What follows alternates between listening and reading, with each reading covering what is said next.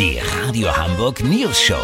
Die witzigsten Nachrichten der Stadt. Mit Olli Hansen, Jessica Burmeister und Peter von Rumpold. Äh, Guten Tag. Die Europäische Union will Atomstrom jetzt als grüne und nachhaltige Energieform einstufen. Olli Hansen, das kann man ja kaum glauben. Warum denn das? Ganz einfach, weil die EU der Ansicht ist, dass der Kampf gegen den Klimawandel ohne Atomstrom nicht zu gewinnen ist. Im Gegensatz zu Kohlekraftwerken kommt aus den Schloten von AKWs ja nur Wasserdampf, weißt wie ich mein? Naja, aber da ist doch immer noch das Risiko eines Unfalls. Äh, Also das kann man doch nicht wirklich als nachhaltig bezeichnen. Doch, Peter, bei einem Unfall sind die Gebiete rund um das betroffene Atomkraftwerk nachhaltig verseucht. Weiß man ja von Tschernobyl und Fukushima. Außerdem irgendwas ist ja immer. Und der weltweite Energieverbrauch wird steigen. Das wird man kurzfristig nicht mit den Windpropellern in den Griff kriegen. Ja gut, wie wär's denn mal mit Energie sparen vielleicht? Peter, das ist zu einfach gedacht und bringt ja auch kein Geld. An eingesparter Energie kannst du doch nichts verdienen. Aber die Entsorgung äh, der radioaktiven Abfälle, wohin mit dem Zeugs, das ist doch nach wie vor ungeklärt. Da irrst du dich, Peter. Es gibt die blaue Tonne für Altpapier, die gelbe Tonne für Verpackungsmüll und seit dem 1. Januar gibt es eine lila Tonne für Atommüll. Nicht dein Ernst. Doch, die ist halt bisschen dicker von der Wandstärke und der Deckel schließt automatisch mit so einem Soft-Touch-System. Und was mögliche Atomunfälle angeht, BioNTech Pfizer arbeitet bereits an einem Impfstoff gegen radioaktive Strahlung. Das ist ein Milliardenmarkt. Lass so machen, Peter. Sollten die Grünen in Brüssel wenigstens noch erreichen können, dass das Label Bio-Uran aus nachhaltiger Minenförderung nicht kommt, melde ich mich noch morgen. Habt ihr das exklusiv, okay? Natürlich. Vielen Dank, Olli Hansen. Kurznachrichten mit Jessica Burmeister.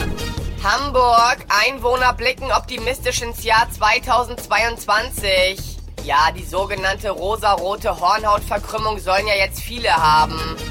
RKI, wegen mangelndem Vertrauen in die Corona-Zahlen stellt das Institut jetzt auf Buchstaben um.